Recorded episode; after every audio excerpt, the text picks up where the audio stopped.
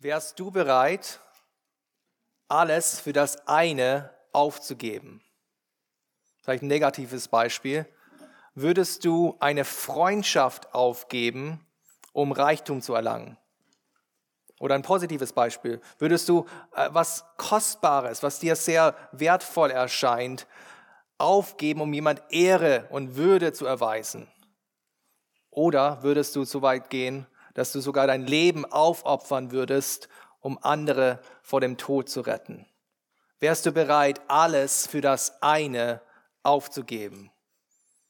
Und im heutigen Predigtext sehen wir drei Hauptdarsteller, die alle bereit waren, das alles für das eine aufzugeben. Wir sehen zum einen einen hinterlästigen Verräter, wir sehen eine hingebungsvolle und aufopferungsvolle Frau und wir sehen einen aufopferungsvollen Retter. Das sind die drei Punkte, die wir uns heute anschauen wollen, die drei Charaktere, die wir näher beleuchtet, beleuchten wollen in diesem Predigtext aus Markus Kapitel 14. Zunächst die Frage oder die Aussage eher, Jesus für Vergängliches aufzugeben, ist eine Verurteilung, ist deine Verurteilung. Wir schauen uns die Verse 1 bis 2, 10 bis 11 und 18 bis 21 an zunächst. Wir werden ein bisschen rumspringen heute in dem Text. Also, Kapitel 14 im Markus Evangelium, die ersten zwei Verse. Es war aber zwei Tage vor dem Passa und dem Fest der ungesäuerten Brote, und die obersten Priester und die Schriftgelehrten suchten, wie sie ihn mit List ergreifen und töten könnten. Sie sprachen aber nicht während des Festes, damit kein Aufruhr unter dem Volk entsteht. Und dann runterspringen zu Vers 10. Da ging Judas Iskariot, einer von den Zwölfen, hin zu den obersten Priestern, um ihn an sie zu verraten. Sie aber waren erfreut, als sie das hörten und versprachen ihm Geld zu geben, und er suchte eine gute Gelegenheit, um ihn zu verraten. Dann runter zu Vers 18, wir befinden uns jetzt mitten im Abendmahl. Und als sie zu Tisch saßen und aßen, sprach Jesus, Wahrlich, ich sage euch, einer von euch, der mit mir ist, wird mich verraten. Da fingen sie an, betrübt zu werden und fragten an ihn einer nach dem anderen, doch nicht ich. Und der nächste, doch nicht ich. Er aber antwortete und sprach zu ihnen, einer von den Zwölfen, der mit mir das Brot in die Schüssel eintaucht. Der Sohn des Menschen geht zwar dahin, wie von ihm geschrieben steht, aber wer jene Menschen, durch den der Sohn des Menschen verraten wird. Es wäre für den, jenen Menschen besser, wenn er nicht geboren wäre. Das Wort, das diese Verse zusammenbringt, ist das Wort verraten oder Verrat oder aushändigen, wie wir es hier sehen. Und das war die Absicht von dieser religiösen Elite. Schon lange war Jesus ihnen ein Dorn im Auge. Schon im Kapitel 3, Vers 6 lesen wir, dass sie damals Rat hielten, um herauszufinden, wie sie ihn umbringen konnten. Es war schon äh, elf Kapitel vorher. Jesus hatte nämlich sie entblößt, sie als Heuchler dastehen lassen. Und jetzt hatte er gerade eben im 12, im 13. Kapitel die Zerstörung vom Tempel vorausgesagt. Damit nahm er ihnen quasi ihre Daseinsberechtigung. Das Fass war endgültig für sie übergelaufen und sie suchten jetzt, wie sie ihn töten könnten. Vers 1. Aber sie wollen warten bis nach dem Passamal. Weil die Stadt war ja jetzt proppevoll mit Pilgern aus ganz Israel. Die römischen Besatzer waren sowieso schon auf Alarmbereitschaft, weil so viele Leute in der Stadt waren. Und sie wollten eben nicht noch mehr äh, dazu beitragen, dass ein Aufstand vielleicht sogar passiert. Deswegen wollten sie, dass ihre Verschwörung im Verborgenen passiert und äh, nicht zu einem öffentlichen Spektakel oder sogar einem Volksaufstand wird. Ja, diese hochrangige Gruppe der Verschwörer hat letztendlich eine Absicht, Jesus zu töten. Und sie haben auch einen Plan. Sie wollen es mit List machen, mit List ihn ergreifen, ohne großes Aufsehen, wie wir es in den ersten Versen sehen. Aber sie brauchen noch jemand, einen Freiwilligen, sie brauchen einen Vollstrecker, sie brauchen einen Insider, sie brauchen einen willigen Verräter, der diesen Plan ausführt. Und den finden sie in Judas Iskariot, wie wir es da in den Versen 10 bis 11 gelesen haben. Judas ging er war einer von den Zwölfen. Er geht hin zu den obersten Priestern, um ihn um Jesus zu verraten, wie wir es in Vers 10 gelesen haben. Stellt euch vor, diese, diese obersten Priester, die können ihr Glück kaum glauben. Hier haben sie jemanden aus dem inneren Kreis von Jesus Gefolgschaft, einer von den Zwölfen, die, der freiwillig zu ihnen kommt. Sie müssen nicht sich die Mühe machen, jemand ausfindig zu machen, der Jesus verraten kann, der diesen Insider-Job machen kann. Nein, es ist auf dem Teller, auf dem Tablett serviert worden. Und sie können ihre Pläne gleich umsetzen. Und sie schmieden sofort mit Judas diese Pläne zusammen. Aber was veranlasste Judas, seinen Rabbi, seinen Meister auf diese heimtückische Art und Weise zu verraten? Im Parallelbericht im Lukas-Evangelium lesen wir Folgendes. Da lesen wir, es fuhr aber der Satan in Judas und er ging hin und besprach mit den obersten Priestern, wie er ihn an sie ausliefern konnte. Lukas 2, äh, 22, Vers 2. Die Versuche, Jesus zu verraten, hatte gewissermaßen einen teuflischen Ursprung, also die Versuchung an sich. Das heißt aber nicht, dass Judas irgendwie gekapert worden ist vom Teufel, dass er irgendwie ferngesteuert nur das Werk des Teufels ausführt. Nein, im, im Gegenteil. Das sündhafte Verlangen nach materiellem Reichtum war schon in ihm vorhanden. Und das bot dem Teufel die Angriffsfläche, mit dieser Versuchung sein Herz zu erobern.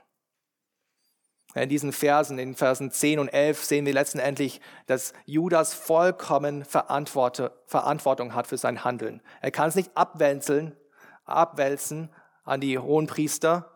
Er geht selbst hin. Er kann sich abwälzen an, auf den Teufel und sagt, ja, der Teufel hat's, hat mich dazu verleitet. The devil made me do it, wie man es im Englischen vielleicht sagt. Nein, er selbst geht hin mit der Absicht, seinen Meister zu verraten. Und wir sehen das schon seit dem Garten Eden, dass wir Meister darin sind, die Schuld abzuwälzen, die Schuld bei jemand anders zu finden, die Verantwortung nicht zu übernehmen für unsere Sünde. Aber wenn wir wirklich ehrlich sind, dann müssen wir realisieren, dass wir zu 100 Prozent selbst, wie auch Judas hier, für unsere Sünde verantwortlich sind. Ja, was trieb Judas zu dieser Tat? Was trieb ihn an? Ja, Vers 11 gibt uns hier einen kleinen Anhaltspunkt. Sie versprachen ihm Geld zu geben, heißt es dort.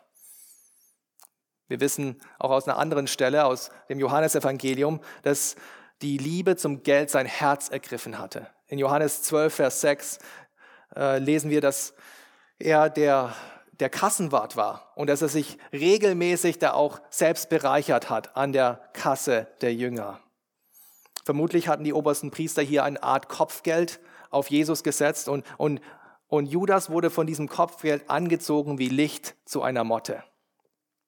Matthäus berichtet sogar, dass er um den Preis verhandelt mit diesen obersten Priestern. Er sagt da im Matthäus Evangelium, also Judas sagt, was wollt ihr mir geben, wenn ich in euch verrate? Kann ihr euch das vorstellen? Es ist wie ein Händler auf dem Markt, der um den, den Preis von Obst oder Gemüse oder äh, dem Lamm verhandelt. Er feilscht um das Kopfgeld seines Meisters. In der Schrift lesen wir, dass die Liebe zum Geld das Wurzel aller, alles Bösen ist. Und das Herz von Judas war von Habgier erfüllt. Mit den Lippen nannte er zwar Jesus seinen Meister, aber im Herz regierte der Mammon. Die Frage stellt sich für uns, wer ist dein Meister? Wer ist mein Meister? Wen liebst du? Wen liebe ich? Ist es das liebe Geld oder der liebevolle Herr Jesus Christus? Wir können nur einen dienen wenn wir vor der Wahl gestellt werden, entweder mein Hab und Gut oder Jesus Christus, wie würde ich mich entscheiden? Ja, in Judas Iskariot haben die obersten Priester und die Schriftgelehrten einen willigen Verräter gefunden. Vers 11 sagt uns sogar, dass sie erfreut waren, als er zu sie kam. Ist das nicht irgendwie schockierend? Sie erfreuen sich?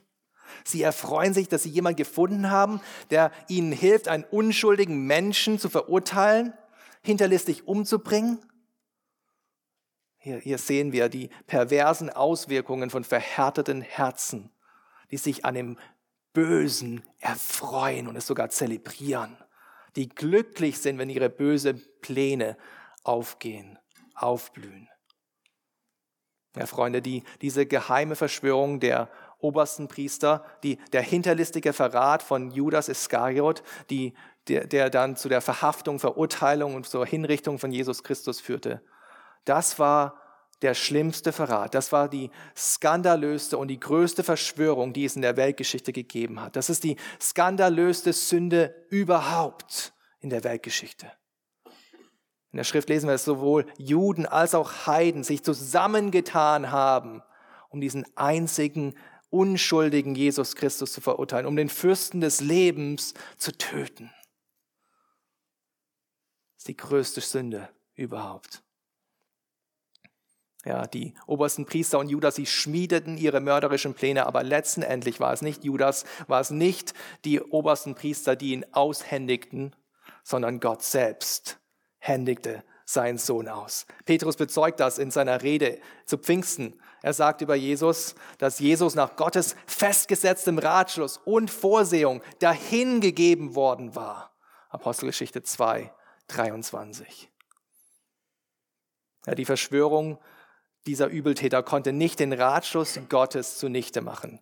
Gott beabsichtigte, dass all diese bösen Pläne dazu führen würde, dass seine Absichten und seine Zwecke in Jesus Christus, in seinem Tod erfüllt werden würden. Und in den Versen 18 bis 21, die wir eben auch schon gelesen haben, sehen wir das. Sehen wir, dass Jesus nicht diesen Verschwörern hilflos auf, aufgesetzt, ausgesetzt worden war. Nein, er, er, er wusste immer genau, was passiert. Er wusste über alles Bescheid. Er war über gar, über gar nichts überrascht, was gerade passierte. Im Gegenteil, er war immer einen Schritt voraus. Er sagte voraus, was passieren würde. Denn er wusste, es ist alles Teil von Gottes göttlichem Plan. In Vers 18 zum Beispiel sehen wir, dass er genau wusste, wer der Verräter war.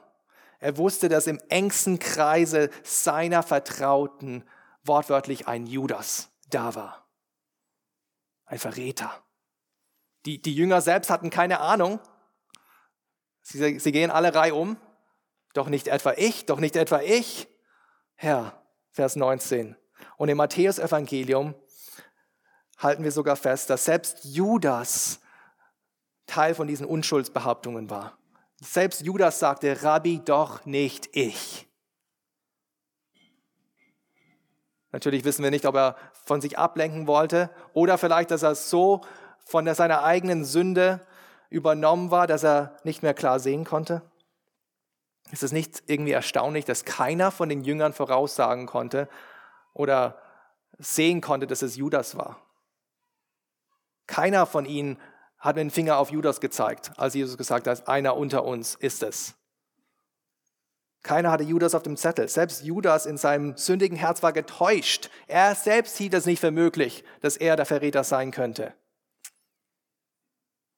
Freunde, wenn es damals zu Jesu Zeiten schon möglich war, im Kreise der Zwölfe, dass ein falscher Jünger sich unter die wahren Jünger gemischt hat, dass er drei Jahre lang unentdeckt blieb, so sollte es uns nicht erstaunen, dass es nicht auch heute noch sein kann.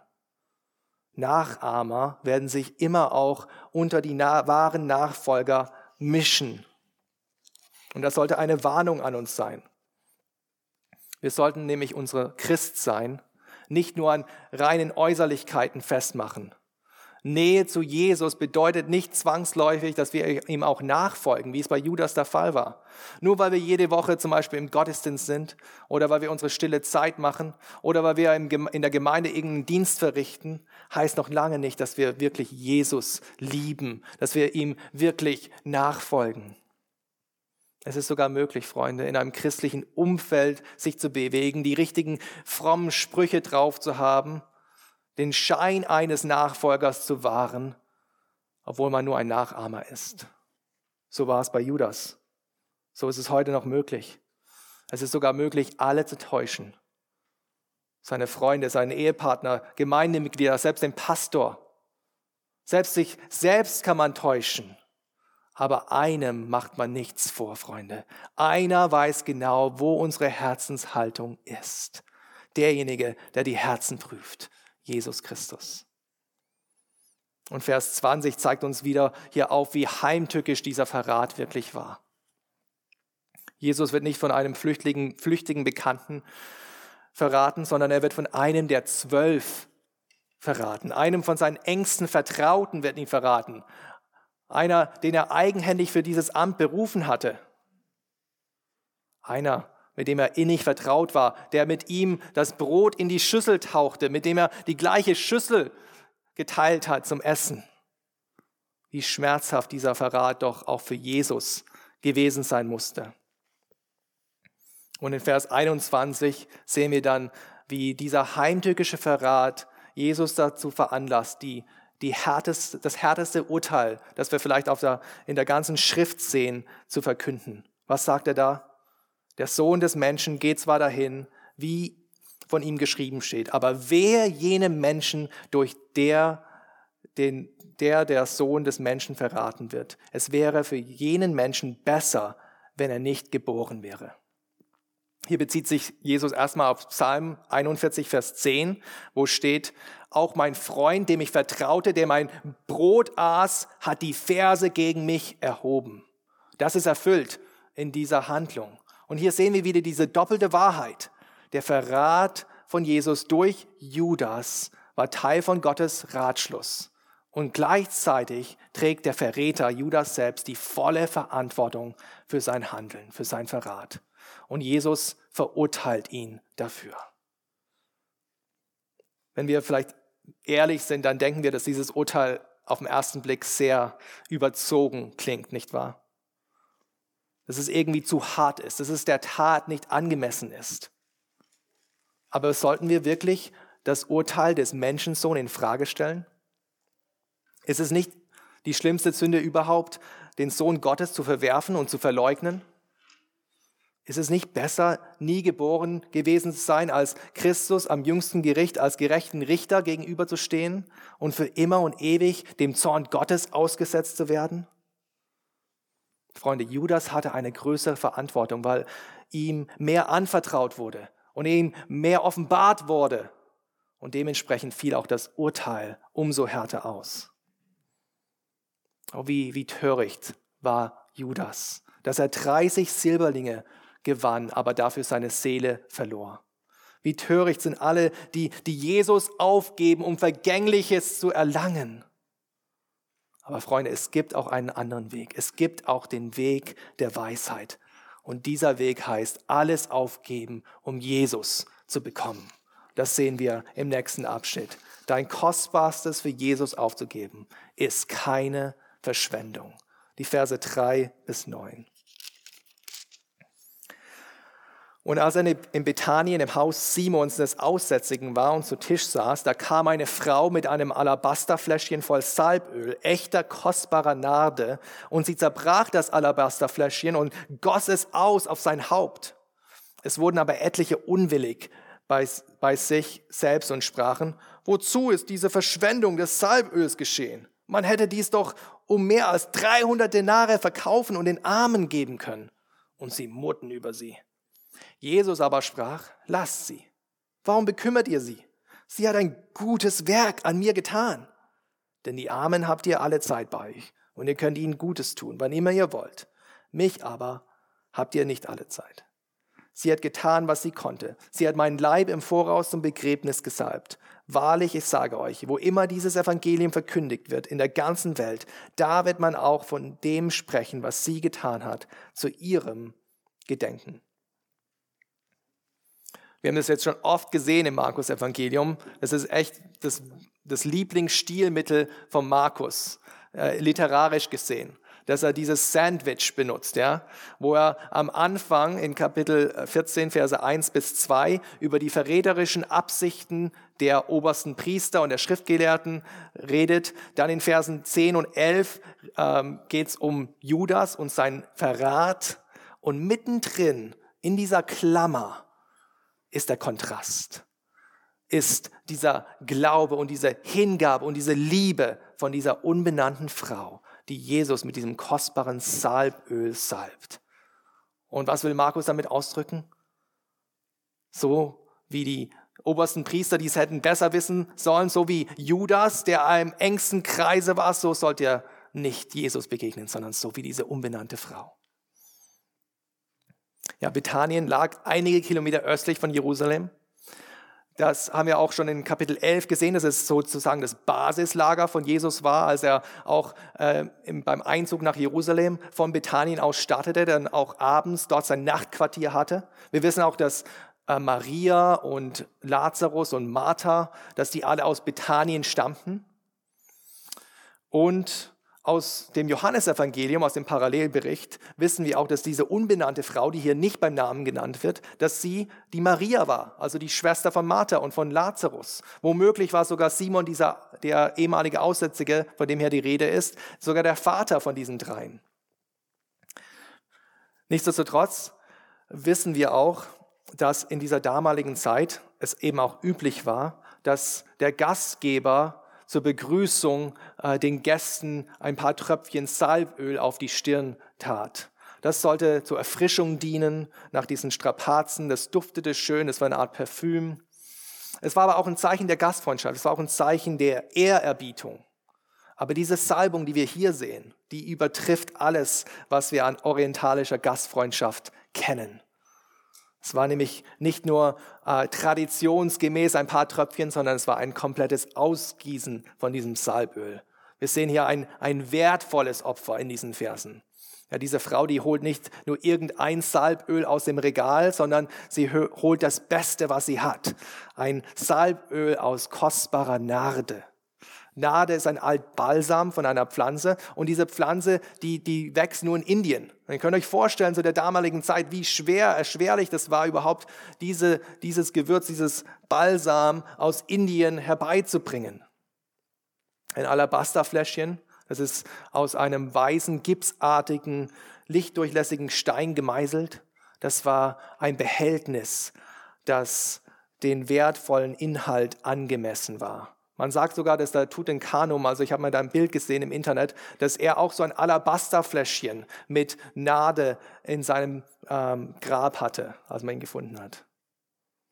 In Vers 5 wird der Wert von diesem Salböl, wie wir es auch schon gelesen haben, auf 300 Denare geschätzt.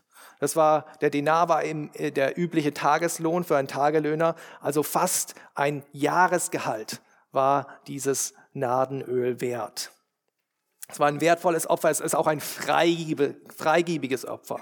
Die Frau, wie wir es hier sehen, sie, sie hält nichts zurück, sie gießt alles aus, sie zerbricht sogar das Fläschchen, damit alles bis auf den letzten Tropfen auf das Haupt von Jesus gelangt wird. Sie ist wirklich im positiven Sinne verschwenderisch in ihrer Hingabe, in ihrer Liebe zu Jesus. Ist es nicht ein krasser Kontrast? Judas dem Jesus nicht mal 30 Silberlinge wert war. Und diese Frau, diese Frau, die, die 300 Denare einfach zum Fenster rausschmeißt, um Jesus zu salben. Ja, was war ihre Motivation? War es vielleicht, dass sie durch dieses kostbare, diesen kostbaren Akt Jesus irgendwie beeindrucken wollte, Anerkennung erkaufen wollte? Nein, nein, ganz im Gegenteil. Jesus wertet ihr Werk als ein gutes Werk. Es war keine Werksgerechtigkeit, Vers 6, nein, es war ein Werk, das aus dem Glauben hervorsprang. Diese Tat entsprang aus einem Herzen, das völlig Jesus hingegeben war. Wir erinnern uns, das ist dieselbe Maria, die zu Jesus Füßen saß in Lukas Kapitel 10, die ihm zugehört hat, die von ihm gefesselt war und seinen, seiner Lehre. Ihr Herz war so erfüllt von der Liebe für Christus, für ihren Meister, dass es aus ihr heraussprudelte und dass sie einfach nicht anders konnte, als ihr kostbares Gut bereitwillig für ihren Herrn Jesus aufzugeben. Dann stellt sich die Frage für uns, ist dein Herz, ist mein Herz von solcher Hingabe, von solcher Liebe für Jesus ergriffen, wie es bei dieser Frau der Fall war? die zuerst von Jesus geliebt war und als, als Reaktion darauf Jesus lieben wollte stellst du auch alles, wie diese Frau es getan hat, alles deinem Herrn bereitwillig zur Verfügung, dein ganzes Leben vollumfänglich, dein Hab, dein Gut, dein Leib, dein Leben, dein Ein und alles für den Meister. Ja, Maria war willig, alles ihrem Meister zu geben. Aber die anderen Gäste des Mahls, die waren unwillig. Die waren unwillig und ver verurteilten ihre Großzügigkeit als eine reine Verschwendung. Man hätte ja das Öl verkaufen können, sagen sie, Vers 5. Ja, im ersten Anschein hört sich vielleicht diese Kritik erstmal nobel und ehrenhaft an, nicht wahr? Natürlich soll man den Armen helfen. Und Jesus tut das auch nicht verneinen. Natürlich ist es nobel, den Armen zu helfen. Aber was sich augenscheinlich als Nächstenliebe und, äh, äh, darstellt, entpuppt sich eigentlich eher als Selbstgerechtigkeit. Sie wollten nämlich als Gutmenschen darstellen. Sie wollten als Weltverbesserer sich präsentieren. Im Falle Judas, der, der auch lauthals protestierte, waren es wahrscheinlich die Denarzeichen, die ihm in den Augen waren, die ihn antrieben, diese Frau zu verdammen. Die größte Beleidigung war aber nicht gegen diese Frau gerichtet, sondern die größte Beleidigung war gegen den gerichtet, den sie gesalbt hatte.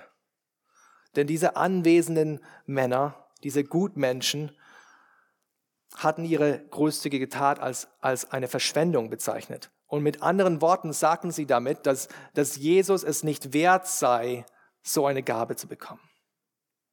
Sie verdammten diese Frau und ihre Freigebigkeit, weil sie es gar nicht nachvollziehen konnten, dass jemand so viel für Jesus aufgeben würde, aufopfern würde. Und Freunde, so wird es, genauso wird es sein mit der Welt um uns herum. Wenn die Welt unsere Hingabe, unsere Liebe zu Jesus sieht, dann wird, es, wird sie das als eine Verschwendung verurteilen. Wenn wir unsere Karriere zum Beispiel aufs Eis, leben, Eis legen, damit wir mehr Zeit für die Gemeinde investieren können oder für die Familie. Wenn wir unsere finanziellen Mittel der Gemeinde zur Verfügung stellen, für das Reich Gottes investieren, anstatt uns ein schönes Leben zu machen wenn wir in heiliger Hingabe zu Jesus leben und uns nicht vom Zeitgeist treiben lassen und von den Lüsten unseres Fleisches, wenn wir bereit sind, selbst unser ganzes Leben zu geben für Jesus Christus und für sein Evangelium, dann wird die Welt urteilen. Was für eine Verschwendung. Aber wir sollen dann nicht dem Urteil dieser Welt glauben. Wir sollen nicht dem Menschenurteil glauben oder Glauben schenken. Wir sollen auch kein Lob von den Menschen suchen oder erwarten und nicht ihre Anerkennung suchen, weil wir werden sie nicht bekommen. Wenn wir Jesus verherrlichen mit unserem Leben, wenn wir ihn groß machen und sein Evangelium verkünden, dann sollen wir nicht auf Menschenlob bedacht sein. Was uns wichtig sein sollte, ist sein Urteil sein Lob. Das ist, was zählt. Und das sehen wir auch hier in der Hingabe dieser Frau. Jesus verteidigt die Frau gegenüber ihre Kritiker. Lasst sie. Warum kümmert ihr sie? Vers 6. Aber er verteidigt sie nicht nur, sondern er lobt sie auch. Er würdigt ihre Tat und wertet ihre Tat um, nicht als Verschwendung, sondern als ein gutes Werk, das sie getan hat, was sie tun konnte.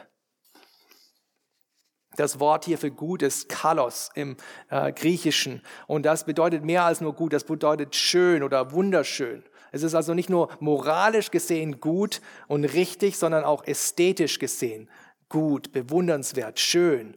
Wie, wie ein prachtvolles Kunstwerk, ein wunderschönes Werk, ein Wohlgeruch, den dem Herrn wohlgefällt. Dieses gute Werk dieser Frau, der aus dem Glauben heraus entspringt. Ich denke, eines, was wir auch hier mitnehmen können, ist, wie Jesus Frauen achtet und ehrt. Vor allen Anwesenden erhebt ihr hier ihr Haupt.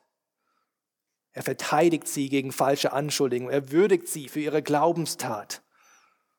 Liebe Frauen, die auch heute anwesend seid, die Bibel ruft auch euch auf, mit euren guten Werken euch zu schmücken. Genau das hat Maria hier gemacht hat ihre Schönheit gezeigt in dem prachtvollen Schmuck ihrer guten Werke. Ja, ob sie es wusste oder nicht, Marias hatte Jesus gesalbt und bereitete damit ihren Herrn auf sein Begräbnis vor. Ist das nicht das schönste Werk, das sie ihm machen konnte? Dem Herrn in seinem Tod die letzte Ehre erweisen, indem sie ihn salbt in Vorbereitung auf sein Begräbnis. Und dann in Vers 9 sehen wir ihr Vermächtnis, ihr Erbe von diesem guten Werk, das sie für Christus getan hat. Jesus verspricht ihr vor allen Anwesenden, dass wo immer auch das Evangelium in der Zukunft verkündet wird, dass man auch von dieser Tat, dieser Glaubenstat sprechen wird. Und wisst ihr, was wahnsinnig ist? dass diese Verheißung heute erfüllt worden ist. Das Evangelium ist verkündet worden und diese Glaubenstat zum Gedenken dieser Frau wurde auch verkündet. Und überall, wo die Bibel übersetzt worden ist, wo die, die Schrift hinausgegangen ist, wo das Evangelium verkündet worden ist in den letzten 2000 Jahren, wurde diese Glaubenstat mit verkündet. Ja, es war ein vermeintlich kleines, ein unbedeutendes Werk, was sie hier getan hat, aber es schlägt noch bis heute hohe Wellen. Das ist das Erbe und das Vermächtnis von dieser Frau. Und lass das auch unser Vermächtnis werden, unser Erbe, dass selbst unsere Kinder, unsere Kindeskinder noch Jahrzehnte nach unserem Tod bezeugen können. Er hat sein ganzes Leben als wohlriechendes Opfer für Jesus ausgeschüttet, denn Jesus war ihm alles wert. Lass das auch für uns der Fall sein, dass das Leute eines Tages über uns sagen. Nicht zu unserer Ehre, aber zur Ehre Jesus Christus. Ja, alles für Jesus gegeben, zu geben, ist keine Verschwendung. Denn Jesus hat alles für uns gegeben, für unsere Vergebung. Das ist unser dritter und letzter Punkt. Jesus hat sein Leben gegeben für deine Vergebung. Die Verse 12 bis 17 und 22 bis 25. Und am ersten Tag der ungesäuerten Brote, als man das Passalam schlachtete, sprachen seine Jünger zu ihm, wo willst du, dass wir hingehen und das Passa zubereiten, damit du es essen kannst?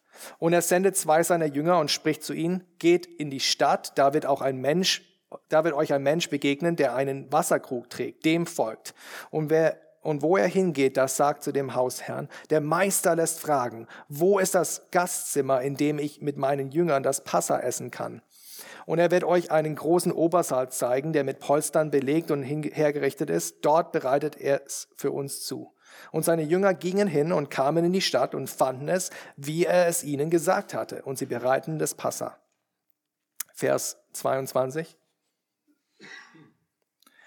Und während sie aßen, nahm Jesus Brot, sprach den Segen, brach es, gab es ihnen und sprach, nehmt, esst, das ist mein Leib. Und er nahm den Kelch, dankte und gab ihnen denselben. Und sie tranken alle daraus. Und er sprach zu ihnen, das ist mein Blut, das des neuen Bundes, welches für viele vergossen wird. Wahrlich, ich sage euch, ich werde nicht mehr von dem Gewächs des Weinstocks trinken, bis zu jenem Tag, da ich es neu trinken werde im Reich Gottes. Ja, das Passamal, wie wir es auch schon in der Textlesung gelesen haben, begann mit der Schlachtung des Passalams am Abend des 14. Tages des jüdischen Monats Nissan. Und dann die nächsten sieben Tage war dann das Fest der ungesäuerten Brote. Das wurde dann gefeiert. Und in dieser Zeit musste der ganze Sauerteig aus den Häusern entfernt werden. Man durfte nur noch ungesäuertes Brot essen. Dieses Fest sollte dem, das für das ganze Volk eine Erinnerung sein. Eine Erinnerung an den Tag, als der Engel des Todes, als der Vernichter durch Ägypten ging und alle Erstgeborene tötete. Nur diejenigen, die, die im Glauben an, an Gottes Verheißung das Blut eines Lammes auf die Türen, Türpfosten ihrer Häuser strichen, die blieben vom Gericht Gottes verschont. Und in dieser Nacht mussten dann die Israeliten in, in Hast und Eile aus dem Land gehen und hatten keine Zeit, ihr Brot aufgehen zu lassen. Und deswegen das Fest der ungesäuerten Brote, das Passafest erinnerte sie daran an Gottes gnädige Bewahrung vor seinem Zorn und vor seinem Gericht und auch vor der Errettung vor der Sklaverei in Ägypten. Und es war üblich damals, dass eben das Passamal im Rahmen der Familie gefeiert wurde. Dass Jesus hier also mit seinen Jüngern feiert, sagt sehr viel auch über seine innige Beziehung zu den Jüngern aus. Aufgrund der, der vielen Pilger in Jerusalem zu diesem Zeitpunkt, äh, wir lesen zum Beispiel von äh, später, Josephus sagt, dass äh, beim, beim Passafest 66 nach Christus 250.000 Schafe aufgeopfert worden sind. Und man geht davon aus, dass pro Schaf so acht bis zehn Personen, da kann man sich vorstellen, wie viele Leute in der Stadt waren. Aber Jesus lässt sich da nicht aus der Ruhe bringen.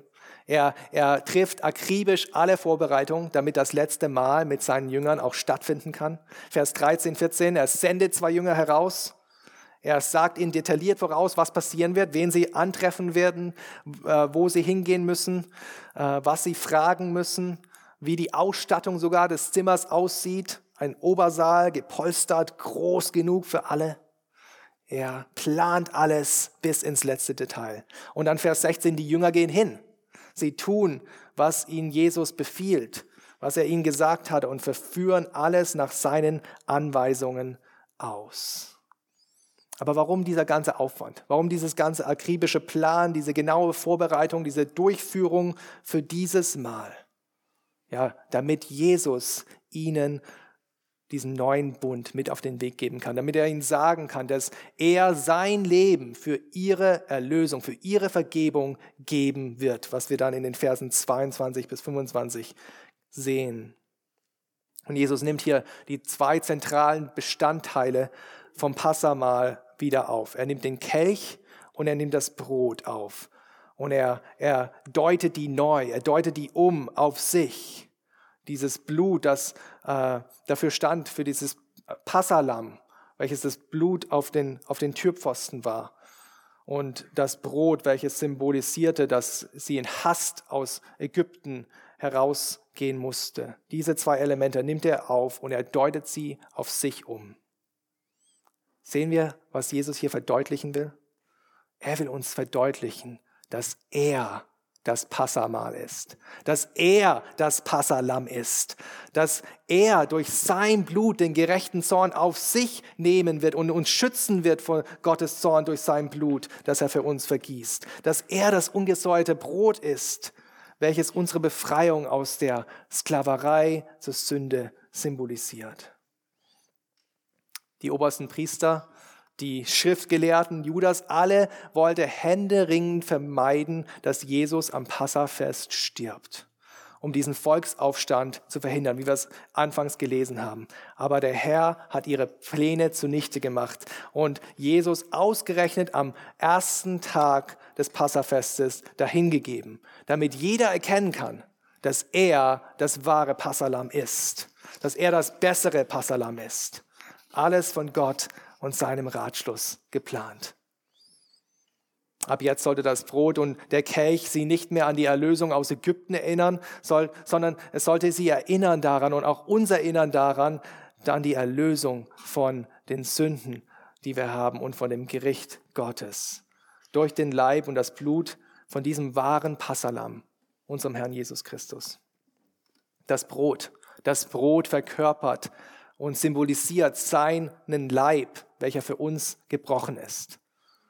So wie das Brot vom Passamal gebrochen wurde und verteilt wurde für die Anwesenden, dass sie alle daran essen konnten, so wurde Jesus Leib für uns gebrochen, damit wir alle, die im Glauben sind und äh, an, an ihn glauben, von diesem Brot gesättigt werden und nie wieder hungern müssen. Wenn wir jetzt gleich im Anschluss auch Abendmahl feiern, da erinnert uns dieses Brot daran, an diesen Leib, den er für uns gebrochen hat. Er wurde geschlagen, er wurde gepeitscht, er, er wurde mit einer Dornenkrone auf dem Haupt besessen. Nägel durchbohrten, Hände und Füße, eine Lanze in seine Seite hinein. Sein Leib, Freunde, wurde für uns gebrochen. Lass uns das nie vergessen. Wenn wir jetzt gleich den Kelch trinken, dann erinnern wir uns daran, dass der Kelch symbolisiert, dass sein Blut für uns vergossen wurde. Im Garten, da schwitzte er Blut, als er betete. Das blutüberströmte Gesicht durch die Dornenkrone verursacht, die, der zerfleischte Rücken aufgrund von den Peitschenhieben, die blutigen Hände und Beine, das Blut, das aus seiner Seite herausfloss. Sein Blut wurde für mich und für dich vergossen. Und dieser Kelch, wie Jesus hier auch sagt, ist der neue Bund. Es ist der neue Bund in seinem Blut. Ein Bund ist ein Ei zwischen, zwischen Gott und den Menschen.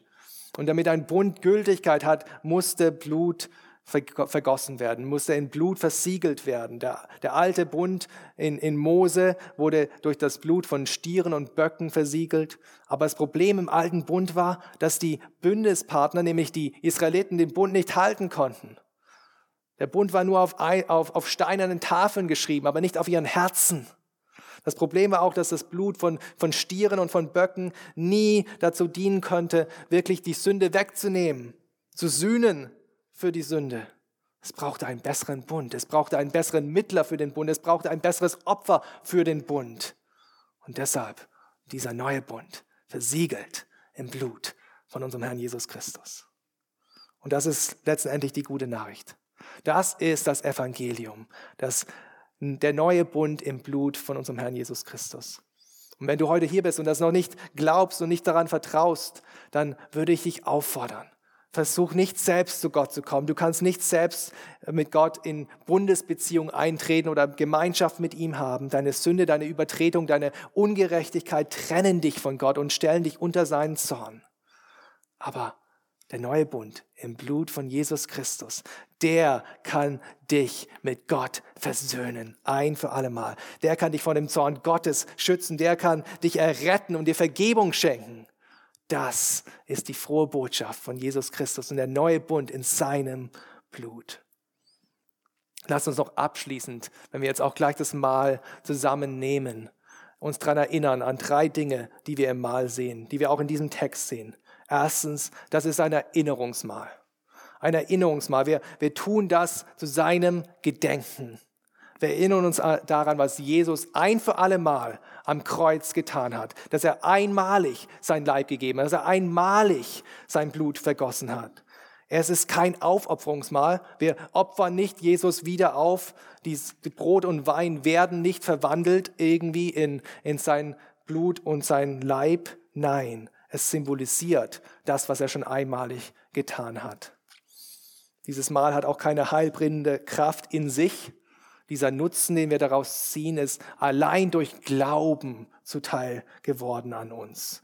Wenn, also, wenn du also noch nicht daran glaubst, wenn du nicht daran glaubst, dass Jesus für dich gestorben ist, wenn du nicht daran glaubst, dass er allein der Weg ist und die Wahrheit und das Leben, wenn du nicht in seinem Namen getauft bist, dann erkennst du nicht an, für was dieses Mal eigentlich steht. Und dann würde ich dich auffordern, nicht daran teilzuhaben. Es ist ein Erinnerungsmahl, es ist auch ein Gemeinschaftsmahl. Ein Gemeinschaftsmahl, in dem wir im Glauben geistliche Gemeinschaft mit Christus haben, wo Jesus uns verspricht, dass er mitten unter uns ist, wenn wir uns versammeln. Und es ist auch ein Gemeinschaftsmahl für alle Christen. Wir trinken alle, wie es hier auch geschrieben steht, aus dem gleichen Kelch sinnbildlich. Essen das gleiche Brot, glauben an den gleichen Christus, vertrauen auf das gleiche Erlösungswerk. Das Abendmahl, liebe Brüder und Schwestern, das vereint uns, weil wir eins sind in Christus. Das trifft auf die lokale Gemeinde zu, auf die Glaubensgeschwister, die wir hier sehen, aber es trifft auch auf alle Glaubensgeschwister an allen Orten, zu allen Zeiten, die jemals gelebt haben, zu. Wir haben auch mit denen Gemeinschaft. Das Abendmahl ist ein Gemeinschaftsmahl und letztlich das Abendmahl ist auch ein Erwartungsmahl.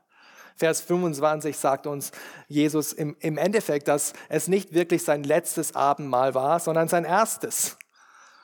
Denn er sagt, dass er wiederkommen wird und dass er dann wieder äh, vom, vom Weinstock trinken wird an dem Tag, wo er wiederkommt.